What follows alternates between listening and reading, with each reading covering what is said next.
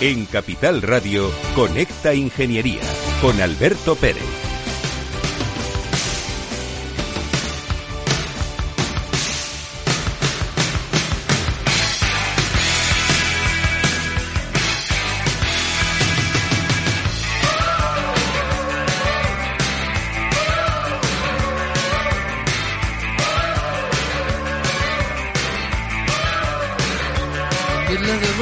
Buenos días España. Ya estamos de vuelta. De vacaciones radiofónicas, porque algunos hemos tenido que seguir trabajando. Buenos días ciudadanos.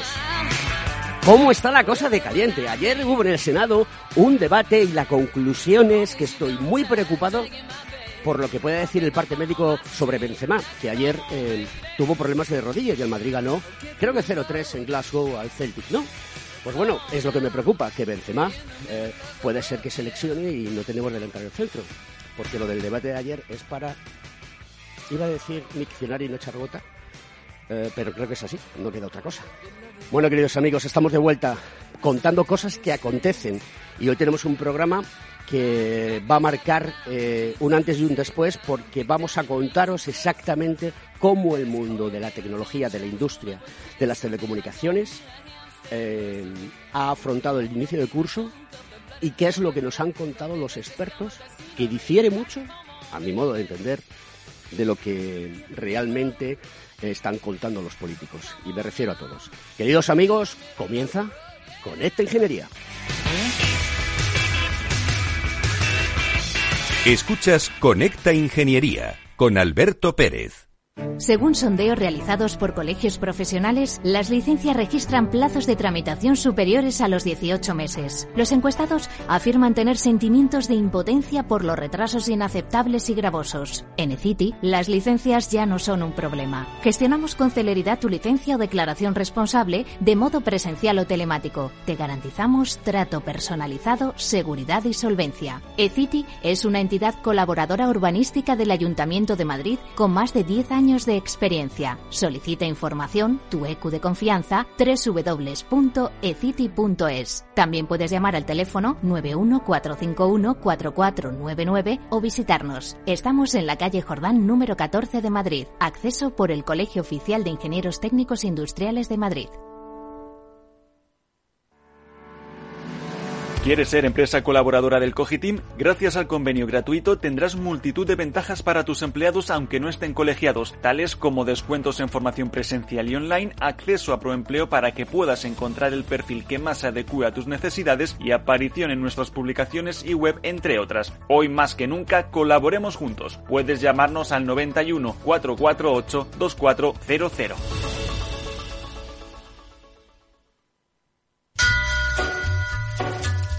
Conecta Ingeniería con Alberto Pérez. Buenos días, Rafa. ¿Qué tal? Buenos días, Alberto. Eh, te vas a Ibiza y coges el COVID. Lo tuyo de jugar de guardia. Sí, ¿Qué noticias? Dos años y medio virgen y tengo que irme a Ibiza para, para coger el COVID. Pues bueno, ya lo hemos pasado. Ya lo hemos pasado, ¿no?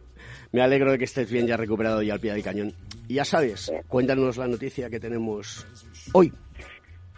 Pues mira, ya que estamos de vuelta al cole, voy a traerte una noticia que está siendo muy comentada en el sector y que ha sido publicada a final de este verano sobre el interés de una empresa americana, Global Star, en desplegar una red de 5G que soportará los móviles con un procesador Qualcomm, que la mayoría de los móviles de los terminales de día de hoy lo tienen, y que de forma independiente de las redes de las operadoras pues puede operar. El Ministerio eh, de transformación digital está consultando a todas las operadoras y a otros agentes como Gastoberco la su posición para ver la posibilidad de autorizar en España este despliegue de esta red terrestre que refuerce la cobertura de un operador de servicio móvil por vía eh, satélite. La única empresa que a día de hoy tiene una autorización similar en nuestro país es una empresa llamada Inmarsat que utiliza este servicio de banda ancha móvil en aviones y aeropuertos. Bueno, la red que pretende operar Global Star no, no se basaría en macroceldas, sino las que se emplean actualmente en telefonía móvil tienen pequeñas antenas con una potencia de hasta 4 vatios de potencia de emisión que cubren un radio de 200 a 1500 metros. La compañía eh, tiene intención de instalar estas microceldas residenciales destinadas a aplicaciones domésticas y pequeñas en oficinas. Además, estas pequeñas celdas urbanas desplegadas en operadores conocidas como en el sector como small cells ayudarían, por ejemplo, a cubrir eventos, conciertos, este, partidos de fútbol, etcétera. ¿Y quién es esta empresa, Global Star? Pues bien, es una empresa americana que gestiona una constelación de 24 satélites de baja altura dedicada principalmente a prestar servicios IoT para dar eh, conectividad eh, global a máquinas principalmente. Pero hay rumores que apuntan a que se ha, que ha firmado un acuerdo importante tecnológico con Apple para la banda N53, que sería una banda similar a de 5G cercana a la 2500 MHz. Hay que recordar a toda nuestra audiencia pues que la ley actual de la General de Telecomunicaciones facilita enormemente el despliegue de este tipo de redes, ya que se basan en microantenas y les eximen a las operadoras de eh, pagar tasas o solicitar permisos a las entidades públicas cuando se alojen en mobiliario público o, eh, o, similares. Este tipo de redes destinadas en, lugar, en lugares con mucho tráfico de gente, que puede ser, por ejemplo, el centro de una gran vía de Madrid, resultarán económicamente muy atractivas para las operadoras y también eh, para las torreras, ya que mm, sería un nuevo negocio, un nuevo nicho de mercado que podrían explorar. Y eso es todo, amigos. Vamos a ver cómo acaba la cosa y a ver si podemos ganar la pieza un día con estos terminales. Bueno, querido Rafa, pues eh, me alegro de que estés de vuelta y esta noticia creo que es de, suma importancia tenerla en cuenta porque las comunicaciones lo son todo, para suerte y desgracia de todos nosotros. Sin comunicaciones no somos nadie. Nos vemos la semana que viene. Un fuerte abrazo, querido amigo. Venga, un abrazo.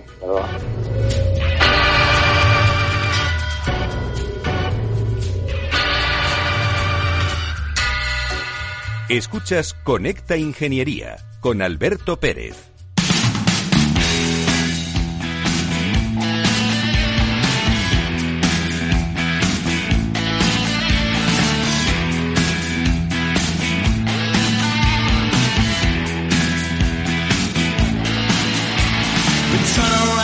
Bueno, pues con esta canción de, de Godfather, una canción que dice, nace, vete a la escuela, trabaja y muere. ¿Eso es lo que nos espera en la vida? No, nos esperan muchísimas más cosas. Francisco Tehuela, director general de Betis, ¿cómo estás? Muy bien, buenos días. Ya bien recuperado de Santander. Vamos a ah. contar a la gente todo lo que ha pasado, todo lo que podamos contar, ¿no? Recuperado ya a tope otra vez y volviendo otra vez al trabajo. Enrique, Serrano, que viene también junto con Paco Urtihuela, es el presidente de la Comisión de Inteligencia Artificial y Big Data de, Ametic y miembro eh, corporativo de, la Junta de, Gobierno, ¿no? de la dirección. ¿no? ¿Qué tal estás? ¿Qué tal, Alberto? Buenos días. ¿Cómo estás? Bueno, pues mientras Félix me pone el primer audio, que cuando me diga yo le daré paso a él, eh, ¿la experiencia de Santander ha sido buena? porque es el encuentro de la economía digital y las telecomunicaciones, el 36 años que se hace, bueno, pues ha sido la verdad es que excelente. Llevamos ya eh, 36 ediciones. Ya estamos preparando la número 37, la del año que viene, que será también sobre estas fechas. Ahora hay más fechas de, este año, así que están todos convocados. Y la verdad que ha sido, una, ha sido excelente en cuanto a todo, en cuanto a los contenidos, que es lo más importante del, del encuentro, porque al final no deja de ser un curso dentro de la Universidad Internacional Menéndez Pelayo. En cuanto a la participación también presencial, que hemos tenido más de 400 personas registradas. Y luego también en cuanto a la presencia online, que hemos, asistencia online, que hemos tenido en total 1.300 asistentes. Los contenidos espectaculares, lo único que siempre se quejan, nos quejamos todos un poquito y bueno, yo soy parte de, de, de, de esa, de, esa, de, la agenda que es muy densa, pero es que los temas cada vez son más, eh, más importantes y cada vez tenemos más temas en, en esta industria digital. Está clarísimo. Vamos con ese primer audio, Félix. Este año hemos escogido, habéis visto el lema, eh, la reindustrialización eh, sostenible y digital. Eh, para nosotros, para todos, ¿eh? es un tema capital y para nosotros en particular. Creemos que ese es un tema vital para el futuro de nuestro país, para el futuro de nuestra sociedad, para el futuro de Europa, para el futuro del mundo y tenemos que jugar a fondo. Y por eso hemos querido escoger este año este, este lema. Es muy importante eh, la transformación de, en este caso, de nuestro país, de nuestra sociedad. Yo siempre yo le decía antes al, al CEO de, Samsung Global que eh, para nosotros Corea es, un buen ejemplo de lo que se puede conseguir haciendo un esfuerzo potente, combinado, alineado de eh, innovación y reindustrialización, porque son dos cosas que van absolutamente juntas. Y eso es muy importante. Ese es el primero y más importante de los mensajes que nosotros queremos lanzar. La innovación y la industria van juntas. Sin innovación no hay industria y sin industria no hay innovación. ¿eh?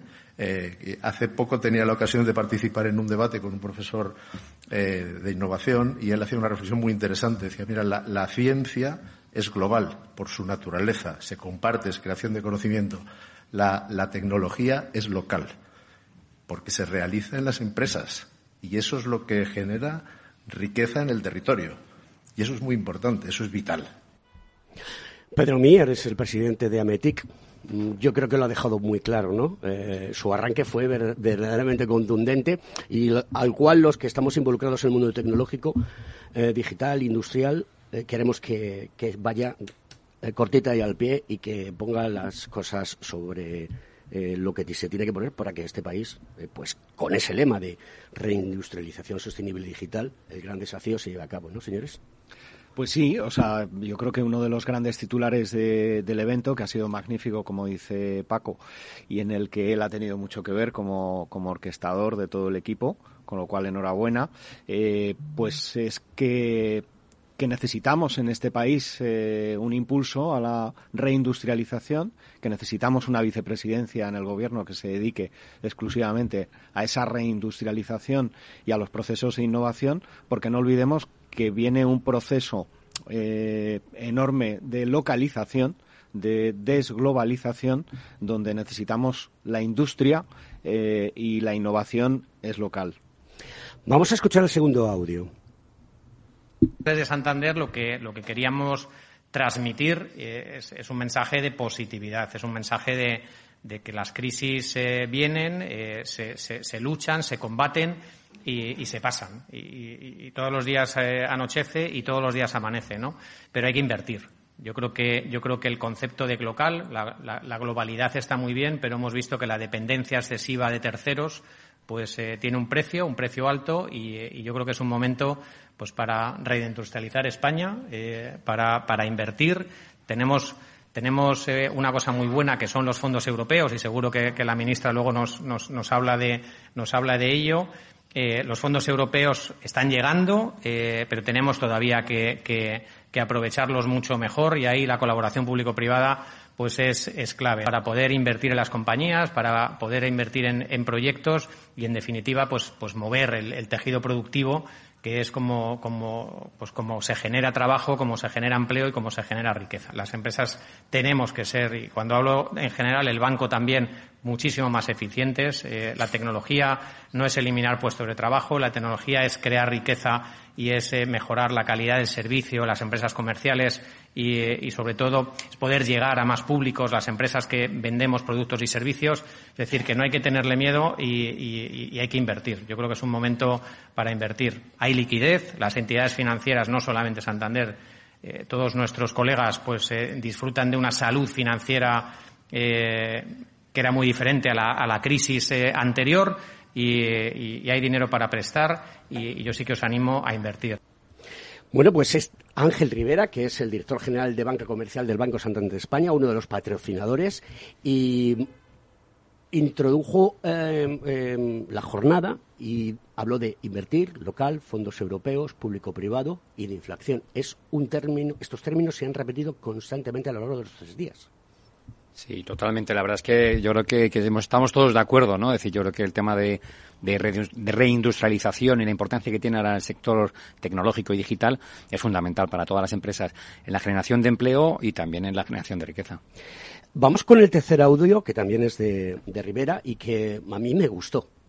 Yo soy muy positivo, hay mucha gente que habla de crisis, yo lo digo aquí públicamente y me puedo equivocar, eh, yo creo que va a ser un bache más que, más que una crisis y, al final pues eh, los bancos centrales con el incremento del precio de dinero moderarán la inflación y, poco a poco pues volveremos a una situación como la que estábamos saliendo de recuperación y, bueno y un país como el nuestro pues pues de éxito. Y si algo nos caracteriza a los españoles que somos gente resilientes eh, resistentes innovadores eh, y, yo creo que en un momento de dificultad pues tenemos que tenemos que demostrarlo eh, Antonio Sosa, buenos días. Hola, Alberto, y buenos días a los oyentes también. Inflación. ¿Eres positivo como Rivera? Eh, sí, yo creo que sí. Yo creo que es que además no aguantamos más. O sea, creo que no son los bancos que son el gran soporte o el gran eh, escollo con el que luchamos las empresas y los particulares, sino que además eh, los gobiernos están interesados en que esto no vaya adelante. Creo que al final eh, tanto que viene el lobo, viene el lobo, lleva viniendo el lobo tanto tiempo y llevamos tan, tan jorobados tanto tiempo que es el momento, ¿no? Y las empresas y las organizaciones están dándolo de pecho porque salgamos adelante, ¿no? Y la reindustrialización y la participación de las empresas en esta salida adelante creo que es fundamental. Vamos a escuchar ahora lo que dice la Administración They just recommend administrativo en relación a la distribución del plan de resiliencia y los dineros, los dineros que vienen de Europa? Porque últimamente están apareciendo noticias de que no es capaz el gobierno de gestionar toda esta situación. Bueno, creo que aquí hay mucho ruido y un ruido interesado, ¿no? Durante mucho tiempo el Partido Popular, bueno, pues eh, boicoteó estos fondos, luego nos acusó, ¿no? De que eh, los asignamos de una manera partidista. Yo lo que quiero trasladar es confianza, eh, dado los datos de ejecución del Ministerio de Industria, Comercio y Turismo, que somos uno de los principales ministerios gestores. Como decía, nos corresponden más de 7.000 millones de euros en estos tres años. Hemos autorizado el 68%, 4.800, lo que pone de manifiesto que estamos efectivamente en el buen camino. Este año, el año 2022, es el año donde claramente vamos a coger esa velocidad de crucero. Quiero recordar que el plan lo aprobó la Comisión en julio del año pasado. Por lo tanto, estamos hablando de poco más de un año de ejecución de esos fondos. En el caso de Cantabria, pues puedo poner incluso datos a, a esos fondos europeos. Por ejemplo, en turismo hemos autorizado ya más de 26 millones de euros, lo que pone de manifiesto que estos fondos están llegando y que más allá, ¿no? De, eh, como digo, las críticas que además vienen siempre del Partido Popular, lo que creo es que estos fondos lo que han generado es una oportunidad, una, un ánimo eh, para hacer proyecto país y para eh, acelerar transformaciones que son prioritarias, como es la digitalización de la que vamos a hablar hoy o la sostenibilidad, y que, eh, como digo, vamos a centrarnos en la gestión, en la ejecución, en que las empresas nos presenten los proyectos y dejar el ruido, que es lo único que el Partido Popular en este momento le interesa. Reyes Maroto, que es la ministra de Industria, Comercio y Turismo, ¿creéis que el Partido Popular tiene la culpa de todo esto? Porque es que lo ha repetido en cuatro ocasiones. Y a mí me resulta triste, porque la pregunta era una cuestión que estaba en todos los medios y que dentro de Ametic, perdonad, no dentro de Ametic, dentro del encuentro en Santander, esto lo comentaba la gente constantemente. Sé que es la pregunta difícil, pero ya sabéis a lo que os arriesgáis cuando venís a Connect Ingeniería y estoy yo enfrente. Porque no podemos engañar a la gente, hay que contarle las cosas como son. A ver, yo creo que no tenemos que ser complacientes, efectivamente hay que ser más ágiles, los fondos están llegando, y el ejemplo lo tenemos con el kit digital, están llegando también a las comunidades autónomas, como pude comprobar esta semana con, Castilla-La Mancha. Eh, pero bueno, pues eh, yo creo que, que, se necesita una capacidad de gestión que probablemente pues eh, pues no hay eh, y, que hay que reforzar porque mm, yo creo que la, los grandes fondos, la gran mayoría de proyectos que mueven a perímetro están por llegar. Y el Partido Popular es oposición y mm, lo que tiene que hacer es efectivamente pues oposición bueno, pues vamos a ir con, el siguiente audio que en este mm, me gustó hacer este pequeño corte porque a mí me preocupa la, gente joven. Por favor, Félix, pones el siguiente audio.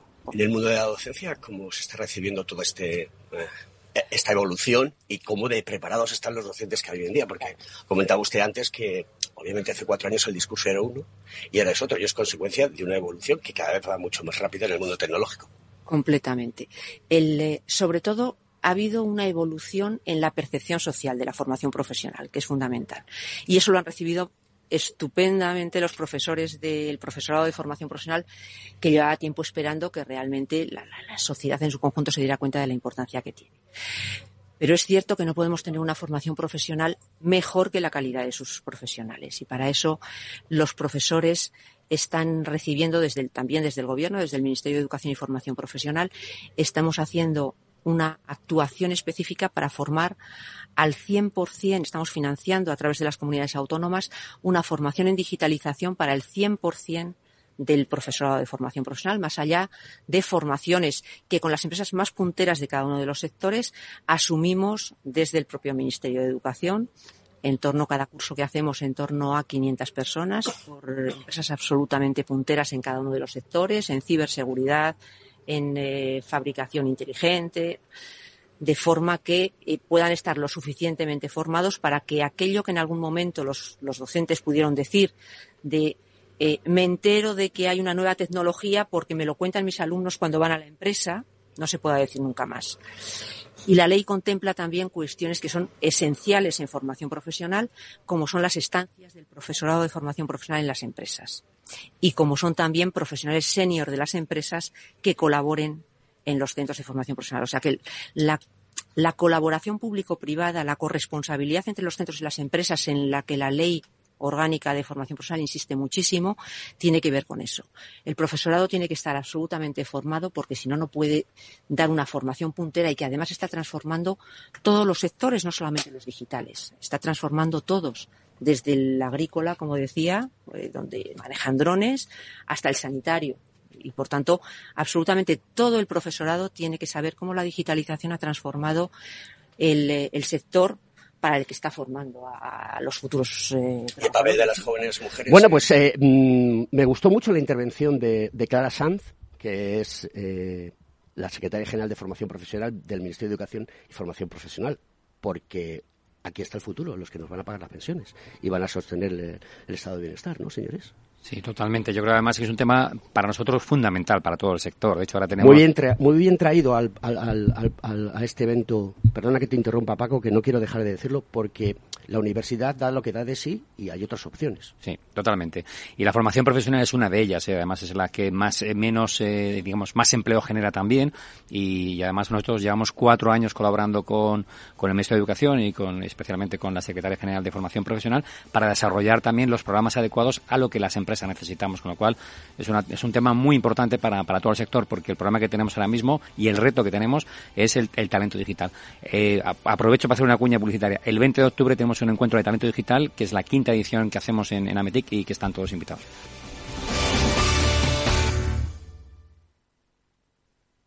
Ya sabes que la inteligencia artificial te busca la ruta más rápida. Calculando ruta. Te propone música en base a tus gustos e incluso te aspira a la casa cuando no estás.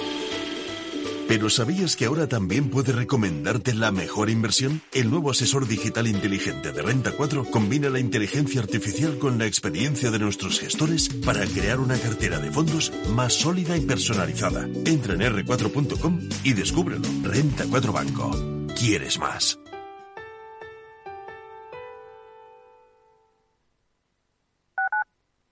Capital Radio Madrid, 103.2. Nueva frecuencia, nuevo sonido.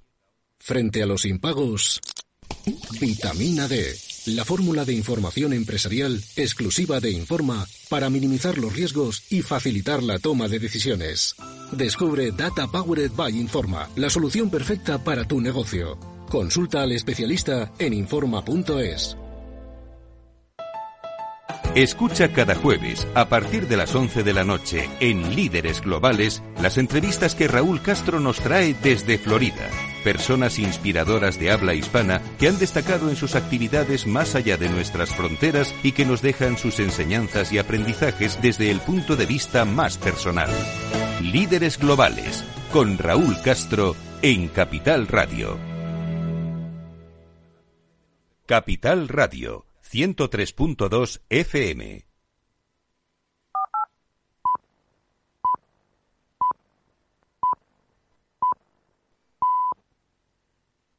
Capital Radio, la genuina radio económica.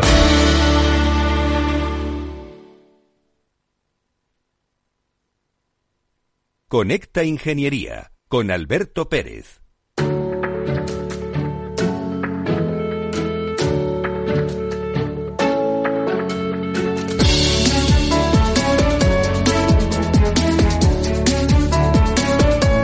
Días, señor Font. Muy buenos días, don Alberto. ¿Cómo ha ido todo? Muy bien. ¿Qué noticias nos tienes preparado hoy? Las vacaciones. Bueno, pues, bueno, eh, tengo preparado algo que he ido soñando durante mucho tiempo y que a día de hoy, pues, eh, parece que cada día está más cerca. Y hablamos de los eh, vehículos autónomos, aquellos coches del futuro que parecía de Blade Runner, ¿no? Que volaban por el cielo y tal. Pues eso parece ser que estamos dando los primeros pasos. Y al final, pues, estamos viendo como, por ejemplo, Tesla ya está comentando que llegarán a finales del año 2022 los primeros vehículos de conducción autónoma. Eh, con el sistema Autopilot de CSD, que podrían estar disponibles, pues como digo, a finales del año. A ver, esto yo me gustaría decir que así a simple vista es algo que la gente ve como una comodidad, como algo de confort, pero o de seguridad, y que también, además de eso, puede ser el futuro eh, y la respuesta a un gran problema que hay una importante parte de la población, de personas con discapacidad o movilidad reducida y también de personas mayores que tienen esa movilidad reducida y que por no poder conducir, porque le han quitado el carnet por la edad o, o por ejemplo, como puede ser en mi caso, de persona gravemente afectada que tiene una dependencia de otras personas para poderse mover por, eh, por donde quiera, pues simplemente a demanda del servicio, con una aplicación podremos pedir un vehículo que llegue solo, que nos montemos en el vehículo y que nos lleve donde queramos, a la hora que queramos, sin depender de absolutamente nadie, eh, y un fin sin fin de cosas que conlleva la dependencia de terceras personas. Y creo, querido Alberto, que es una gran noticia que había que contar hoy y que me encantaría que siguiéramos investigando, eh, que siguiéramos avanzando, porque al final eh, estas compañías están centradas en tecnología, pero como digo, para el confort, para la seguridad, que también no nos podemos olvidar de eso. Pero tampoco nos podemos olvidar de la interacción entre el hombre y la máquina a través de este interface que muchas veces no está preparado de manera accesible a través de lo que es la locución. Y que para personas con movilidad reducida y con discapacidad severa, que tienen los miembros superiores para que los radioyentes nos oigan y entiendan lo que estoy diciendo, que tiene superiores, por lo tanto no puedes coger un volante, no puedes coger una palanca de cambio, ese tipo de cuestiones. Eh, fíjate que digo palanca de cambio, que yo creo que sería hasta la esa en los coches, en cualquier coche. Pero bueno, volviendo ahora un poquito más al futuro, pues evidentemente eh, es importante que se den cuenta de, como digo, del interface y también de la adaptación. Es decir, habrá que ir empezando a pensar que los vehículos autónomos han de estar preparados para que una persona en silla de lo pueda utilizar. Porque tenemos mucho coche deportivo, eh, tal, y queda muy bien y muy bonito, pero hay que hacer vehículos funcionales para todas las personas. Es algo que quería contar y creo que es muy interesante y que no nos debemos eh, olvidar ni perder la pista de ahí. Eso va a hacer, Javi, que me pueda tomar un vino cuando salimos por ahí, ¿no? Hombre, y que yo a la hora que me dé la gana pueda decirme voy a mi casa o voy a verte, a darte el tostón, ya sabes, unas cosas Sí, sí, veo, veo, que me echa, veo que me echas de tu vida como conductor, vale, vale, cuento con ello. No, no, no. no. Eh, habrá, habrá, ahora, ahora que dices esto, hay una cosa muy importante, porque claro, mucha gente está pensando, claro, y los puestos de trabajo que van a desaparecer. Bueno, eh, la transformación, la revolución industrial, etcétera, etcétera, conllevaron también a cambios de mentalidad y cambios importantes que luego vimos como eh, fue muy positivo para, para muchos, muchos países y para las sociedades venideras, ¿no? Y de hecho... Javi, tengo, tengo el programa eh, hoy muy apretado. que, no es, que, no es, que no es para mí entero, vaya. bueno, deciros que puede generar muchísimos puestos de trabajo de personas que ven cómo no pueden ir al puesto de trabajo porque no tienen nadie que les lleve o nadie le quede como quieran que sí. Pues creo que redunda de manera importante en todos. Nos vemos la semana que viene, querido amigo. Muy bien, un abrazo. Un abrazo, hasta luego. a todos.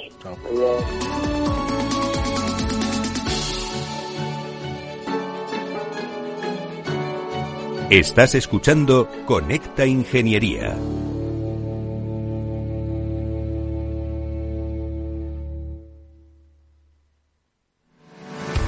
¿Estás colegiado en el Cogitim? ¿Piensas que por novisar no necesitas la colegiación?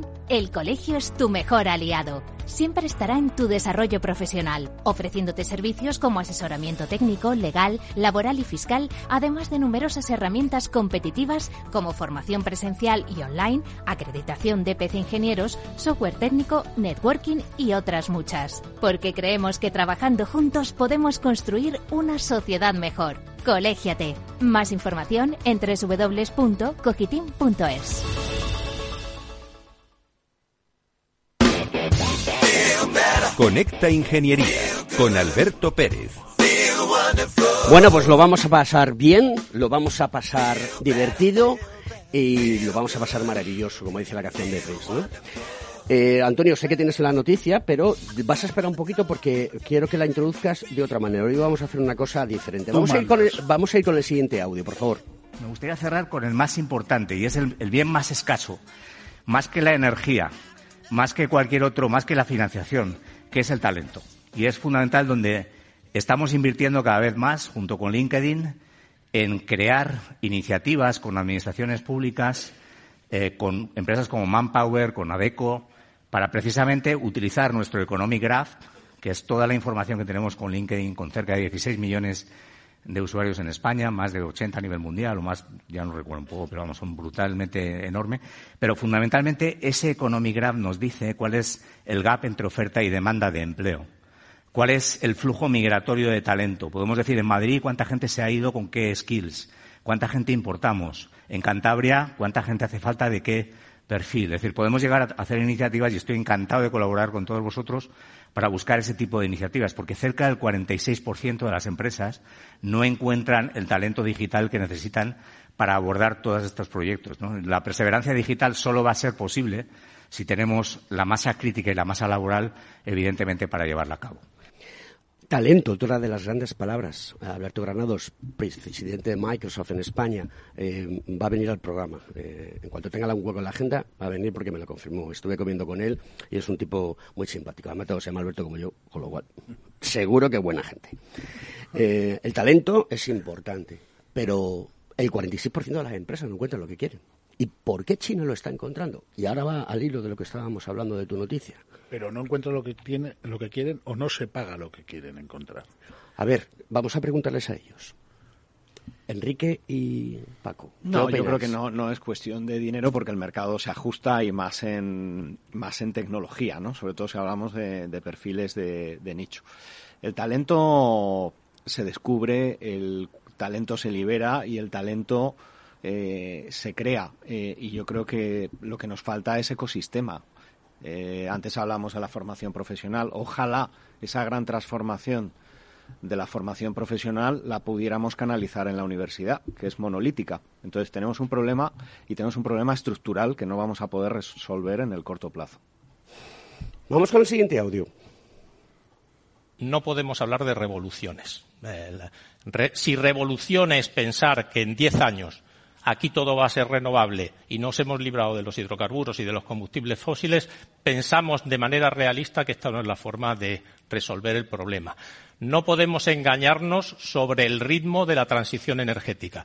Tenemos que hacerla mucho más acelerada de lo que lo hemos hecho en los últimos 20 años porque no hemos hecho nada.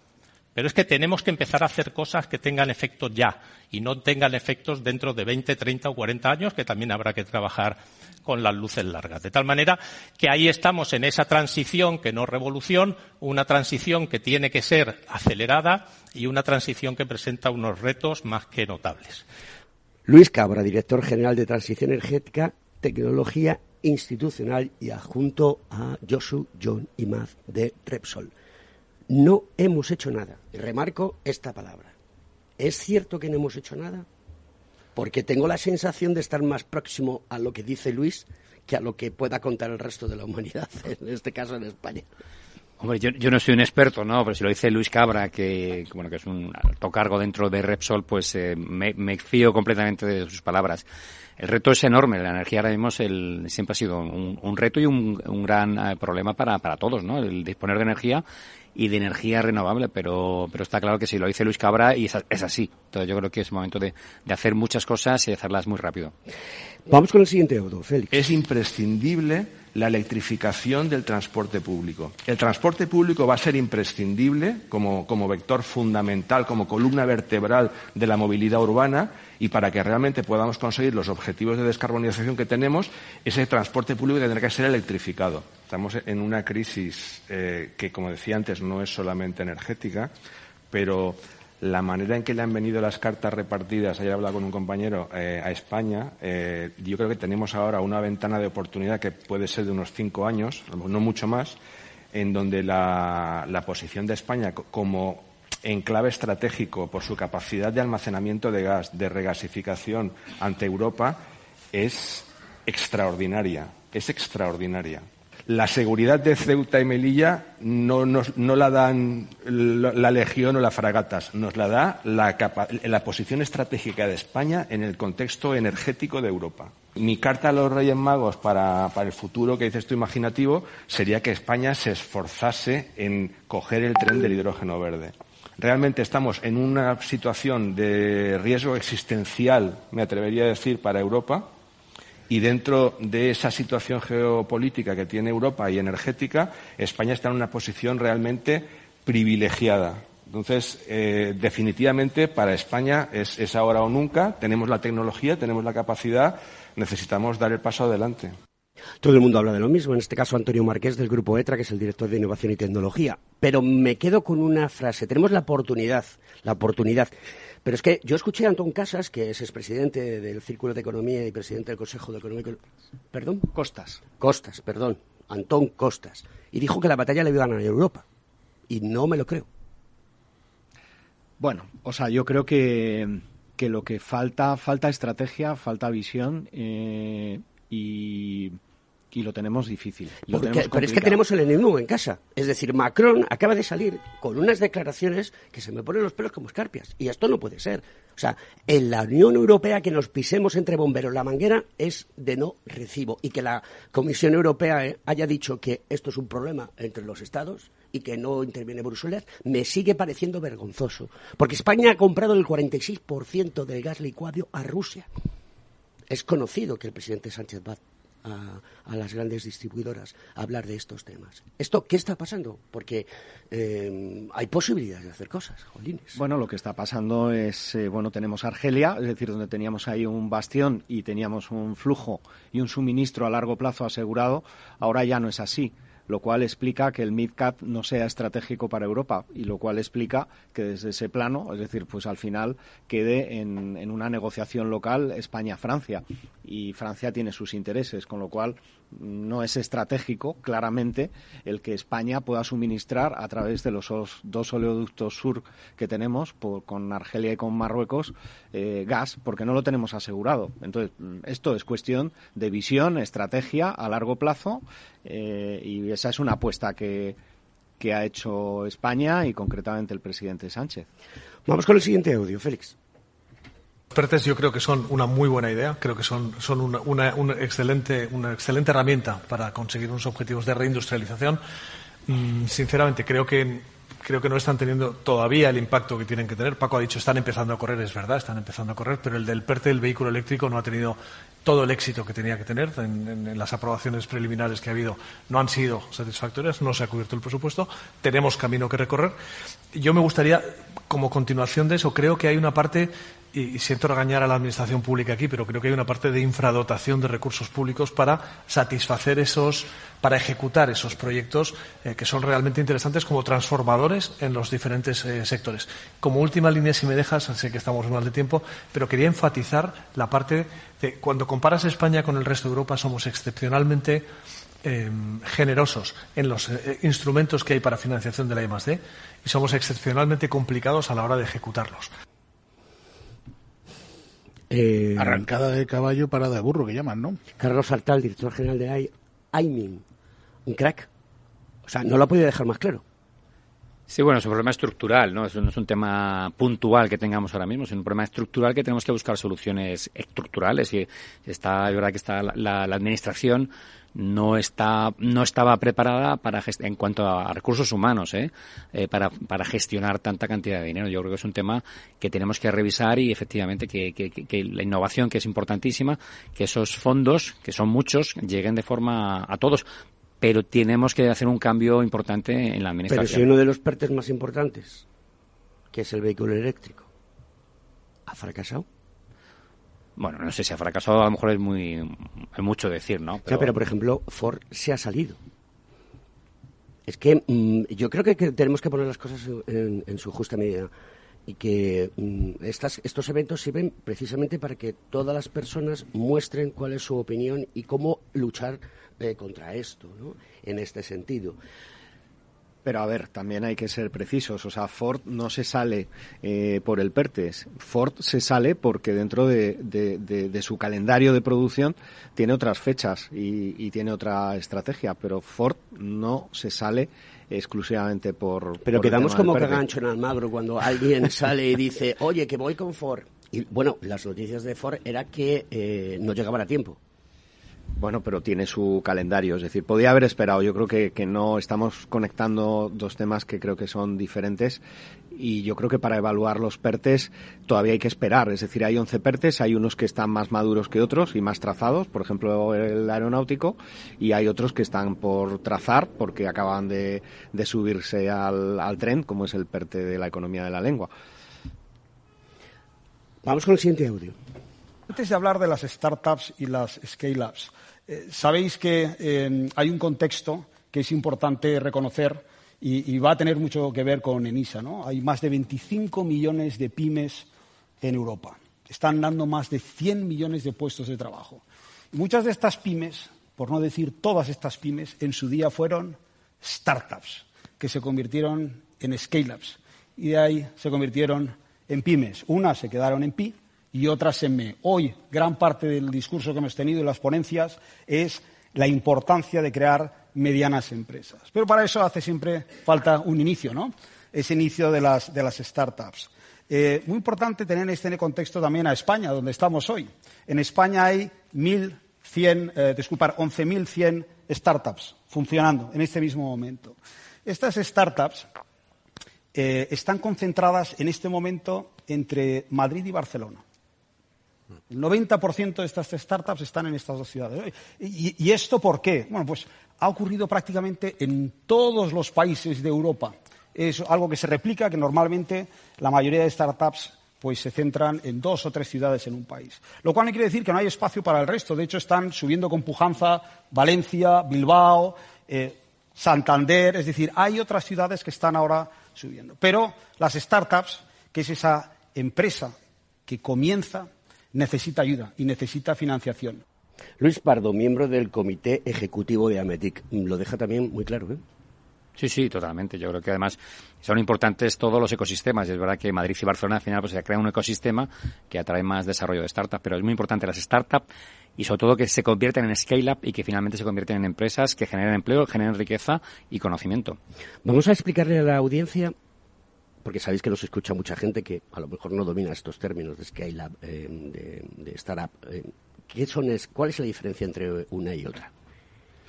Bueno, una startup es una empresa de reciente creación que puede ser una, dos, tres, eh, diez personas perfectamente. Lo único que lo normal es que sea entre una y tres personas.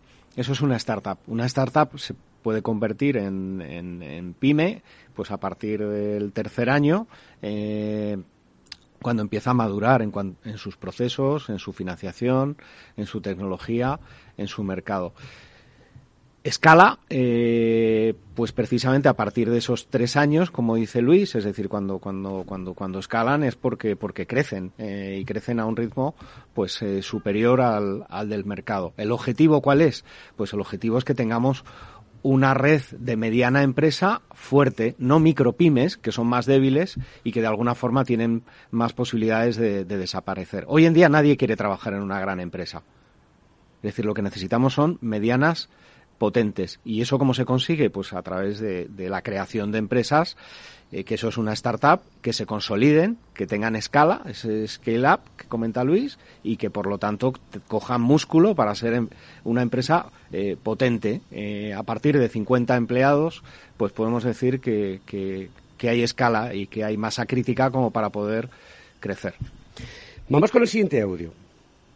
En Admitir nos preocupa y a mí en particular me quita el sueño. ¿no? Me quita el sueño en el eh, que, se hable de centros generadores de conocimiento y empresas, como si en las empresas no se generara conocimiento. O que me, hablara, me hablaran de los investigadores y las empresas, como si en las empresas no investigáramos. O que se hable de una manera y se mezcla en una bolsa, ¿no? Pues de investigación, ciencia, conocimiento, tecnología, emprendimiento, como si eso fuera un patrimonio del ámbito de la ciencia, de la academia, etcétera. Y que se siga hablando de transferencia yo creo que tenemos que cambiar totalmente a, hablar de tracción. No conseguiremos que eh, la innovación, que es local, que es la que nos permite ganar más mercado y más rápido que la competencia, generar más valor añadido, más plusvalía, generar más empleo y pagar más impuestos. Eso no lo conseguiremos si no lo hacemos a través de la atracción, no a través de la, transferencia. La ciencia es, global, la ciencia se hace para la humanidad y es necesaria y lo defendemos. Pero yo hago innovación con ciencia que han hecho otros. En Harvard, en Cambridge, en Francia, en España y en Marruecos. Se hace ciencia en muchos sitios. Y es tan fácil como acceder a los papers, a los expertos, a los que tienen el conocimiento, entenderlo y empezar a hacer aplicaciones que te hagan a ti ganar más mercado. Y yo creo que hablamos muy poco de velocidad. Para mí, la innovación es llegar el primero. Esto va de ser el más rápido. Y por tanto, todos los instrumentos complicados, etcétera, hablamos de millones, hablamos de, presupuestos, tanto, no sé qué, y de, y procedimientos más o menos complicados, para mí son frenos. Me importa mucho más llegar el primero corriendo a un camino que ya conozco, y para eso eso has dicho, visión y capacidad de ejecución. Nosotros tenemos clientes que ya sabemos que necesitan en, en todo el mundo, y tenemos la capacidad de llegar rápido. y, y todo el resto pues casi casi que no nos importa. Oye, si me ayudas, me ayudes, si no, no me ayudes, porque es que nadie me espera. Si yo me espero a ti, yo no llego, llega mi competidor. Entonces, eh, correr no es de cobarde, correr es de líder. y tenemos que ser rápidos. Y el sistema que tenemos es extraordinariamente lento. Es plomo en las alas. Esta es una de las preocupaciones importantes que tenemos como empresa. Grupo Premo, su CEO, Ezequiel Navarro. Es que es buenísimo, Ezequiel, porque mejor no se puede decir. Es decir, aquí realmente no investiga el CSIC, ni investiga, investiga la, pequeña empresa que necesita crecer, que necesita correr, que necesita ir más rápido que, los demás e incorporamos esa innovación a nuestros procesos. Entonces, por eso le va también a Premo. Por eso Premo está en un montón de países y es líder en su segmento a nivel mundial. Porque innova, lo incorpora muy rápido a sus procesos y eso genera valor. Así de claro. Eh, tengo que traer a Ezequiel Navarro al programa. Me tienes que ayudar para ello. Porque, cuenta con ello. Porque la intervención suya es que mm, cortita al pie no se lo puede hacer mejor. Y es que ha dicho de todo, ¿no? Por eso los chinos van más rápido, ¿no? Sí, señor. Además, eso, ha dicho una cosa que normalmente no se dice, pero es así. Oye, si te digo Tian Jun eh, Kung Hao, te suena a Dinsum, ¿no? A comida china. Eh, eh ¿Lollito de primavera? Tian Kung ¿sabes? Y resulta que hablamos pues de los chinos. Fíjate qué manera de innovar, ¿no? Tiene un barco que es capaz de mover tragarse 6.000 metros cúbicos de tierra, de coral, de barro, de arena, de rocas del fondo marino, hasta 15 o 30 metros por debajo del fondo marino, y hacer nuevas islas. Es una manera de crecer divina, ¿no? Porque llegan los chinos y dicen, quiero más territorio, quiero el mar de la China, quiero hegemonía sobre lo que hay alrededor de esas nuevas islas, y resulta que los chinos es una manera de innovar y es una manera de crear conflicto, porque los americanos están empezando a desempolvar los manuales eh, tácticos militares de qué hacer en las pequeñas islas, ¿no? Porque le están diciendo a China, oye, no te muevas tanto que estás construyendo un montón de, de terreno en zonas del mar de China y resulta que estas nuevas islas sobre las que China eh, plantea su hegemonía y, no solamente su, su capacidad industrial, sino su capacidad militar, está generando un conflicto con Taiwán, con un montón de países de alrededor, ¿no? Porque al final eh, eso genera en, en, Indonesia, en Malasia, genera un problema, un conflicto internacional tremendo. Así que cuando no tengo opción de crecer de una manera, pues voy y me invento los eh, nuevos territorios, creo mis propias islas y, y doy pie a, generar un conflicto internacional que puede terminar en algo bastante gordo. da un poco de miedo, ¿no? Pobres corales. Da un poco, da un poco mucho. Pobres fondos marinos. 6.000 metros cúbicos por hora de terreno removido hasta 30 metros por debajo del nivel del mar, significa que está este barco dragador, que lo, lo, llaman el, el, mágico creador de islas, eh, tiene también otra serie de barcos ¿no? que no mueven esta capacidad de metros cúbicos, pero que también hacen prácticamente lo mismo, y está haciendo que China eh, esté reclamando a nivel internacional el control sobre el mar de China. Eh, tengamos en cuenta que estamos hablando de muchísimos millones de personas, prácticamente un tercio de la población mundial, eh, gestiona comercialmente, industrialmente o por tránsito y transporte esa zona. Qué fuerte. ¿Y qué hay de los objetivos de desarrollo sostenible? China y eso me parece que lo tiene al fondo, ¿no? O sea, muy al fondo. Mm, esto no es fácil, ¿eh? Pero esto es geopolítica. Sí, sí, eso sí. Muy bien traída la opción de la geopolítica a Betic, pero yo sinceramente, y, lo he transmitido, no me gustaron las intervenciones de, ni de Piqué ni de Antón. Lo siento, pero no me gustaron, porque creo que no son la realidad de las cosas. Pero cada uno tiene una opinión.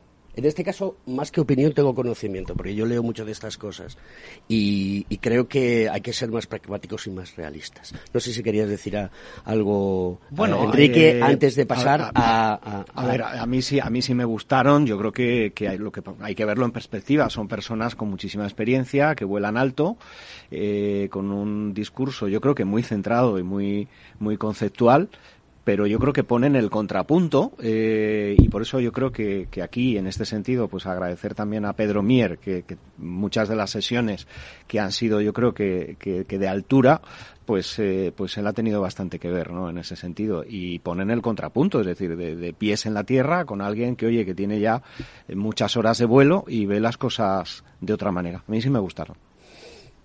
Eh, luego después debatimos después del programa, porque nos queda un audio y no quiero que se vaya, porque yo sí que creo que quien va a hablar eh, sí que sabe de geopolítica. Yo creo que esta inflación va a ser transitoria, ¿eh? porque la fuerza de fondo sigue siendo la tecnología, que es fuertemente deflacionaria. La tecnología es una, es una fuerza muy deflacionaria. Esto va a continuar. Por tanto, se van a reajustar, en mi opinión, esas cadenas de valor y vamos a superar esta, esta situación y probablemente las nuevas cadenas logísticas sean más eficientes, más próximas, más tecnológicas y más rápidas. Con lo cual, al final, igual, algo bueno sacamos de todo esto. Estamos ahora preocupados ¿eh? aquí en España pues con la ley de la ciencia. ¿eh? Hay que reactivar nuestros sistemas de I D. Todos los países están en eso.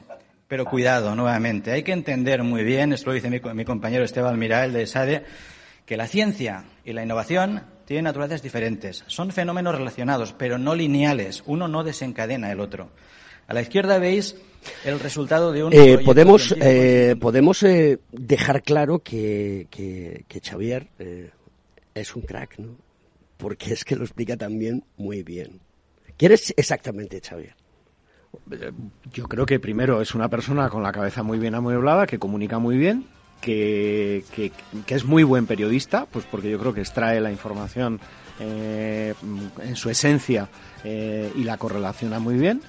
Y coincide con argumentos de Ezequiel, es decir, una cosa es la ciencia, que puede estar en cualquier sitio, y otra cosa es la innovación y otra la ejecución, para lo cual, ojo, la transferencia es fundamental, es muy importante.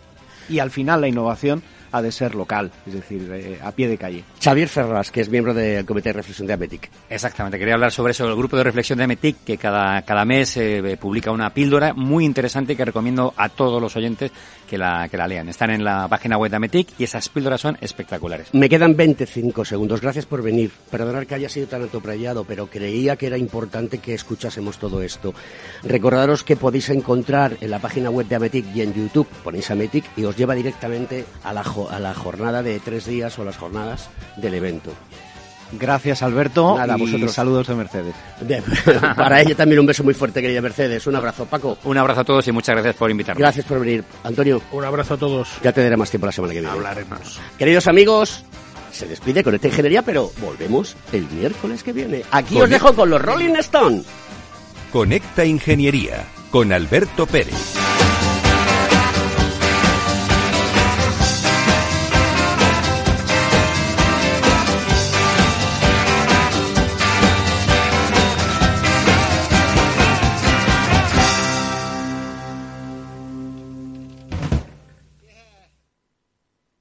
Frente a los impagos? Vitamina D, la fórmula de información empresarial exclusiva de Informa para minimizar los riesgos y facilitar la toma de decisiones. Descubre Data Powered by Informa, la solución perfecta para tu negocio. Consulta al especialista en Informa.es.